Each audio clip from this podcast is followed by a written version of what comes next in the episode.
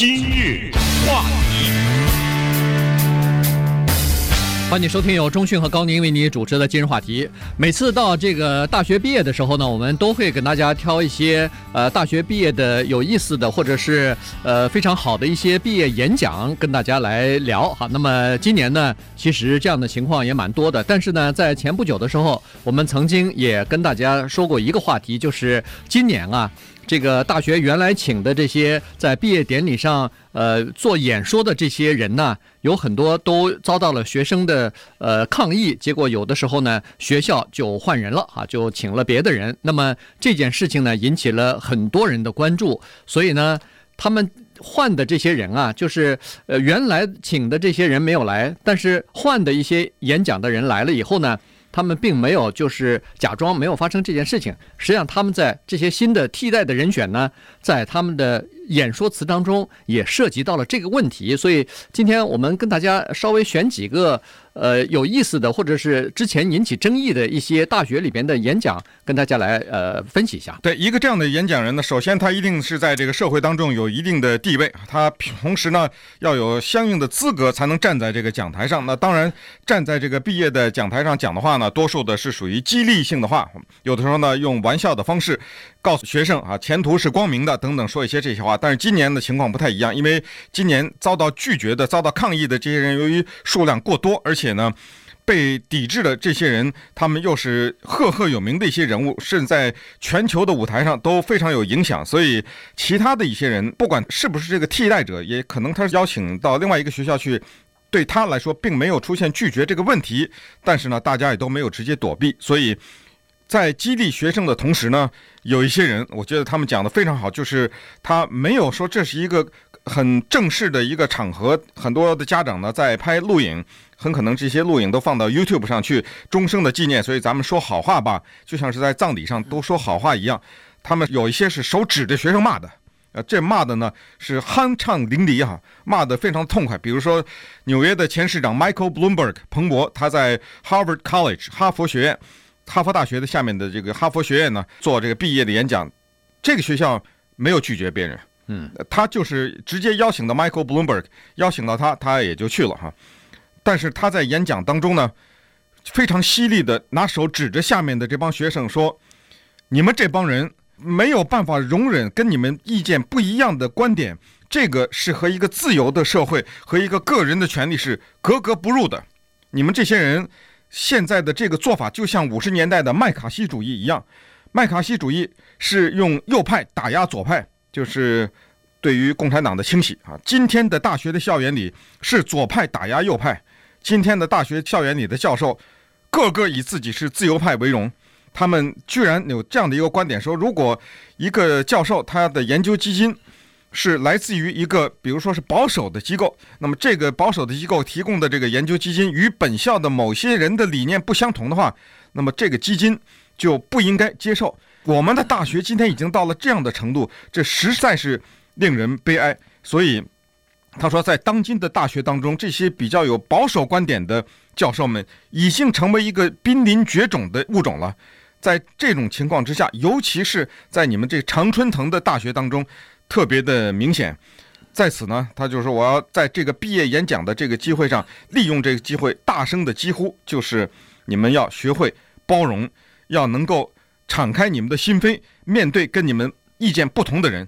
来听一听他们在讲什么，以及要用这个带有分析的眼光去接纳他们的想法。嗯，所以这个是哈佛学院的呃 Michael 呃 Bloomberg 说的话哈。另外一个呢是在 Smith College，这也是很著名的一个大学。那么原来呢他们请的是这个呃就是国际货币基金的总裁呃 Lagarde 哈，他那这个因为他。对贫穷国家可能是援助不够吧，至少是他这个大学 Smith 大学里边的学生认为他对这个贫穷国家的援助不够，所以举行抗议，抵抵抵制他来学校发表这个毕业演讲。所以他们换了一个人，临时换了一个 Ruth 呃 Simons 哈，那他是以前做过 Smith 大学的校长，后来又做过布朗大学的校长，所以这个呃 Ruth 呃 Simons 呢就呃 Simons 呢就来这儿来演说来了哈，他算是接替这个。拉贾德来的，那他是说，我必须要回答这样的一个问题，也就是说，有一个人的声音，他实际上在碰到另外的一种不同的呃声音的时候。你到底应该怎么看啊？他说他，呃，离开这个 Smith 大学之后呢，去到了布朗大学。那个时候呢，曾经就碰到过这样的一个人啊，就是在呃毕业典礼上的一个这个演说的人。他说这个人的观点是和我是完全格格不入，可能和绝大部分的人都是格格不入的。这个人的观点对很多人，包括对我来说，这都是非常冒犯的，而且是讲的那个话是非常赤裸裸的。其中有的话，甚至让让人们现在听到以后，恨不得想扇他耳光啊！这他居然还敢说黑人其实应该被奴役，他他居然有这样的论点在里头哈！他说，就我个人来说，我是坚决反对他的论点，而且他说的这些话，我连听都不愿意听。坐在下面听或者看到这个人，对我本身就是非常难难过的一个事情。但是他说，我心中没有任何的。是想法，说是拒绝他来到校园里边来进行演说，原因就是说，让别人至少也有这样一个权利，让他讲话，也让别人有听的权利。对，他呢，是从史密斯学院呢到布朗大学去做校长的。那么这个时候呢，他们邀请了一个人来做毕业演讲。当然，我们也知道，邀请一个人去做毕业演讲呢，这个人他在毕业演讲的时候不会把他的一些政治理念在这种机会来发泄啊，比如说。他们请的这个演讲人，在别的场合下曾经讲过，说黑人呢还不如去做奴隶啊，黑人呢这个民族比较适合做奴隶。但是请他到大学演讲，他不会讲这番话。可是正是因为这个人在别的场合下曾经讲过这个论调，所以导致一些人反对。可是这个时候呢，他是布朗大学的校长，你怎么办？对吧？所以他说，在这个时候呢，我就坚决地做出了一个决定，让这个人来，让他来讲做这个毕业演讲。这人来了吗？来了。实际上，这个人真的在他做布朗大学校长的时候，这人就来了。为什么？因为 Simmons 他是说，我坚决的捍卫这样的一个权利，就是一个人应该给他一个自由讲话的一个机会。因为这是一个毕业演讲，他不会在这个演讲上讲他认为黑人都应该是做奴隶。他在别的场合的讲的那些话，那是他的权利。我们不应该因为他有这个权利，而在毕业演讲的机会上拦截他。为什么这么说？因为这是一个在他的领域非常成功的一个人。这个人他在这个毕业的演讲的时候呢，可能会讲出一些对这个毕业生来说，甚至可以说是很激励的这些话。所以，我个人不喜欢他的这番话，不代表因为我个人不喜欢，我就不让他来。呃，不能代表这样。对，所以这是挺了不得的一个举动。对，而且他的理念就是说，大学这是一个高等学府，他有一个特殊的责任，就是来保护言论的自由。来鼓励这个公开的辩论和开开放的这个言论啊，同时他呃当然也要保护这个学生抗议的这个权利。他说，这个校园里头里边就是应该有这样的一个开放的风气的，各种不同的观点理念来对创，这样呢才能在这个学术机构当中。这这些自由的东西，自由的因子，他说实际上是应该融在学术机构的 DNA 当中的，这个对吧？他是不能只是狭隘的只接受和我意见相同的人，而排斥和我意见不同的人。对，威廉·鲍文呢，他原来是普林斯顿大学的校长，结果这次呢，他被邀请来到 Haverford College，这也是一个蛮有名的一个学校，但是这个学校呢。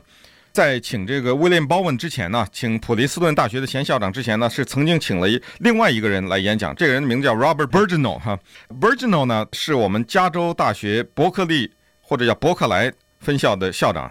这个人为什么遭到学生的抵制呢？原因是因为在占领华尔街的那段期间，学生呢抗议的时候，我们也知道这是发生的著名的事件，就是北加州的警察使用了辣椒枪对学生。当校园的警察使用辣椒枪的时候呢，这位 Robert Birgeneau 他是校长，所以在这种情况之下呢，有些学生说这个人我们不能请他来，所以看到这个情况呢，Birgeneau 他自己本人也就退出了，换成了 Bowen 啊。那 Bowen 来了以后，不可能对这个问题不讲话的，他手指着下面的学生，也是说了非常犀利的话。他说：“你们这帮人。”认为抵制了一个人，结果这个人他退出去了。你们居然有些人庆祝，说这是取得了胜利。他说：“我现在就告诉你们，在这个毕业典礼的庄重的时候，告诉你们，这是你们的失败。你们成功的抵制了这个人，就证明你们失败了。因为在这个大学的这个校园里，还容不得一个人来讲话，哈，就是因为他之前做过一些事情，或者在他任职之内有些事情，你们居然来抵制他。排斥他，这和新闻的审查和这一些集权国家的对一些言论的控制又有什么不一样呢？今日话题，欢迎继续收听由中讯和高宁为你主持的今日话题。这段时间给大家讲的呢，是在今年的大学毕业典礼上，有一些这个呃邀请的知名的这些。呃，这个演讲人啊，他们在自己的这个演说稿当中呢，呃，提到了很多的问题哈，其中包括呃，前段时间有一些大学校园里边的学生抗议原来邀请的这个。做毕业演讲的这些人啊，那么呃，当然，大部分的人对这样的做法是提出批评的，认为说这样做其实不利于呃大学校园里边自由的这个学术的风气啊。所以呢，呃，刚才说的几个基本上都是对这个提出尖锐批评的。那这个 Berkeley 大学呢，呃，UC Berkeley 的他们邀请的是 Steven。Eisenberg 啊，这是一个作者，一个教授，同时其以前也做过一次出版商啊，所以呢，他在这个演说当中呢，他就提到了呃大学毕业生的这种惶恐哈，他说，呃，其实呢，他说我知道你们中间的一些人和你们的父母亲啊，在脑子里头大概都会问这样的一个问题，就是说。学了英文的专业，毕业了以后，到了真实的工作的这个职场当中去，到底能不能找着工作呀？他们需不需要像我们像我这样的人呢？他说：“我告诉你，我前段时间还重新呃重温了一遍这个我很喜欢的一个小说家，叫做叫做呃 Graham 呃 Green 的也这个自传啊，在这里头呢，呃 Green 就描写到了一段他当时大学毕业的这个心情。他说。”直到七十岁以后，你活在未来的时光，要借来的时光的那个时候除外哈，那段时间七十岁以后的时间除外。他说最让我惶恐和不安的那一年呢，我记得就是大学毕业的那年。他说，好像到了那一年以后，我大学就要毕业了，要出校门，要去找工作，要到接触到生活的现实，要承担自己未来的各种各样的责任的时候呢。他说：“我突然觉得，呃，不知所措了。经营了四年的大学生活，习惯了，舒适了，呃，突然要从这个小窝里头要出去了，突然觉得，哎呀，开始忧心，开始这个惶恐哈，不知道该怎么办了。”对，以上呢是英国作家 Graham Greene 对自己人生的一段描述。但是回到这个 Steven Eisenberg 哈，Eisenberg 呢，他自己本人也是作家，所以他说呢，在我大学毕业的时候。这个惶恐呢，就出现在我的生活当中。这里面是多重的因素。首先，我是我们家里第一个上大学的人，所以要找一份像样的工作的压力就格外的大。同时，我对大学外面的这个世界是完全不了解，非常的茫然，因为我学的是英语专业。学英语专业有什么样的工作在等待着我，我绝对的不知道。但是我知道的是什么？我知道的是。我喜欢读书，这是没有争议的。我知道什么？我还知道我喜欢写东西。我这个笔头子不错，我喜欢写作。在这个世界上，总有一份工作会对这两个东西有需求吧？这个工作是什么？我不知道，但是我知道这叫天生我材必有用啊！为什么老天造就我这么一个人，喜欢读书，喜欢写作？我跟他拼了，我就把我的全部的赌注压在了我的。这个特点上面，我喜欢读书，我会写作，我认为写的不错。那么事实是什么？结果是什么的呢？因为他继续的没有放弃自己的这个爱好和兴趣，继续的追求，结果他成了一个作家，他成了大学教授，同时还成了出版商。所以他举这个例子，就是告诫那些英语专业的人，因为社会上太多的人打压他们啊，说你学的这东西没用，没饭吃啊，没用啊什么之类。他就是说。这是用我们这个古话哈，这是我给他加上的，叫做“天生我材啊，必有用”，别担心，否则的话你也不会。有的人就对那个机器有兴趣，有的人就对这些这个文字有兴趣，文字有兴趣，这就是你，不用去眼睛看别人，你就走你自己的路。对，所以就他说放下忧虑哈，不要不要担心，你还年轻呢，闯荡去吧。在那个 Cornell 大学呢，呃，原来请的是前国务卿。呃，Condoleezza Rice，结果后来因为也是有学生抗议，因为他在这个伊拉克战争当时的这个呃美国要对伊拉克战争动武的情况之下呢，他起到了一些作用哈，所以学生认为说这个呃他不呃不能来演讲，所以人那个康奈尔大学呢后来就请了另外的一个人哈，这个是美国也算是蛮知名的一个呃喜剧演员在，他叫做 Ed。Helms 哈，他呃最著名的大概就是在这个 The Office 那个电视连续剧 NBC 的那个连续剧里头，他扮演了一个 Cornell 大学毕业的这么一个毕业生啊啊，是啊是啊，嗯、对。然后但是他在这个电视剧当中呢，是不遗余力的贬低这个康奈尔大学的，对，所以是一个非常不讨喜，呃，人人就是是万人恨的这么一个人，是不是、啊？这就是这，尤其是康奈尔大学这个大学应该恨他。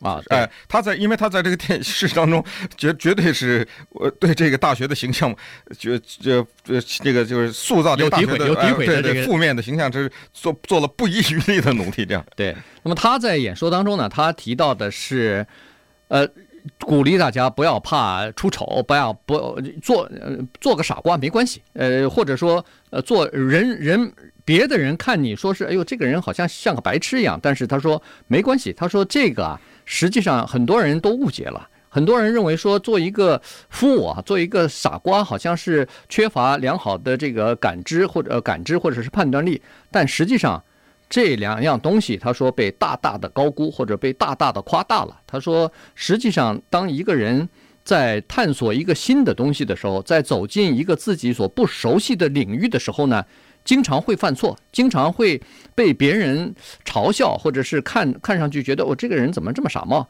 但实际上，这个他说才是年轻人应该做的事情。对，在这个大学毕业演讲当中，幽默是不可缺少的一部分。所以，Ed Helms 呢也不失时机的在康奈尔大学的这个毕业演讲上呢，发挥了他这个幽默的特长哈。他说：“你们这帮人大脑进水了，一定是 那放着前国务卿，你们不请啊？你们在这抵制他，请了我这么个人，我在电视上骂你们这学校。”骂了八年，你们请我来。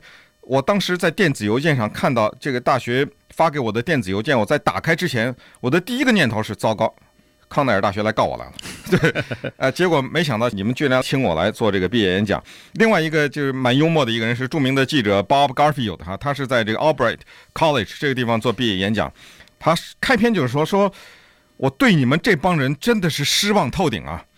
当你们知道毕业典礼的时候，你们学校贵学校请我来做毕业演讲的时候，有没有人你们上去 Google 一下我呀？我做记者做了三十七年，这期间我说了多少冒犯你们的话，写了多少文章让你们不高兴，怎么没有人出来抗议我呀？哎呀，我这是 求求你们抗议，我就是天天在这祈祷说最你们来抗议我一下，结果不但没有抗议我，你们学校方面还发给了我一张地图，告诉我。正确的来到你们学校的这个方向怎么走路？告诉我画了一个路线图。哎呀，我这叫失望。他说：“你们知道不知道？你们如果哪怕是一小部分人在网上发起一个运动抵制我来。”你们知道这对我的名声是有多大的帮助吗？这个说的很很棒哈。对，那个啊、uh,，Harvey Mudd College 这个他们请的是 Beth Shapiro 哈，这个是一个进化呃进化生物学家吧。对。那么他在毕业典礼当中就是鼓励年轻人啊，他说好，那显然这个大学里边他说这个你们这些人这些毕业生呢学了一个很有用的专业，是走在了创新科技的前端啊，所以呢。你们肯定会找到一份不错的工作，薪水也比较高，呃，可以满足你们这个四年大学受的教育。但是呢，他说，其实呢，我告诉你们哈，这个呢，以前你走出这个大学校门参加工作的那一刻，你心里头如果认为说你在这过去的四年里头大学教育训练受的差不多的话，我告诉你，你过去的那四年白上了。你现在出来的时候，你过去四年学的所有的知识都已经过时了。所以呢。呃，他就举了一些例子啊，比如说你四年之前、五年之前上大学之前，你再看看当时想想那个时候的世界和现在的这个世界，你再想想五年之后的这个世界，你就可以知道，你这个年轻人要不断的学习，而且要敢于冒险。